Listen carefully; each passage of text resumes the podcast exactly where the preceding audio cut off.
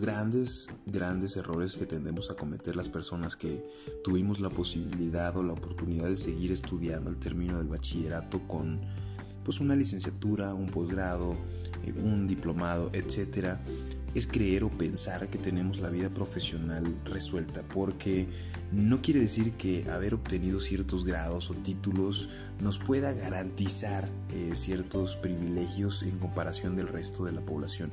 Eh, las estadísticas, los datos duros nos revelan que pues es totalmente lo opuesto, porque en México los salarios son muy bajos, porque en México las jornadas laborales son muy altas, no hay prestaciones, no hay eh, cierto tipo de seguridad social que se le pueda brindar a los empleados y eso también va generando que dentro de las organizaciones el valor agregado que se va gestando a través del capital humano, a través de los recursos humanos, se vaya perdiendo.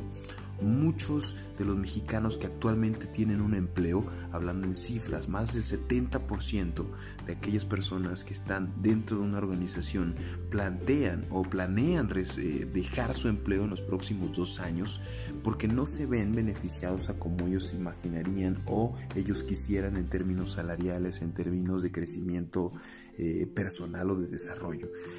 Y ahí es donde viene un tema de discusión muy polémico y es qué tipo de trabajadores tenemos en este país, qué tipo de empleados estamos gestando. Nuestros empleados verdaderamente son líderes, verdaderamente son proactivos o son solamente elementos que se han convertido en parte del inmobiliario que nos generan gasto, que nos generan pérdidas y que no están eh, planteando las soluciones necesarias para que la empresa se desarrolle o crezca.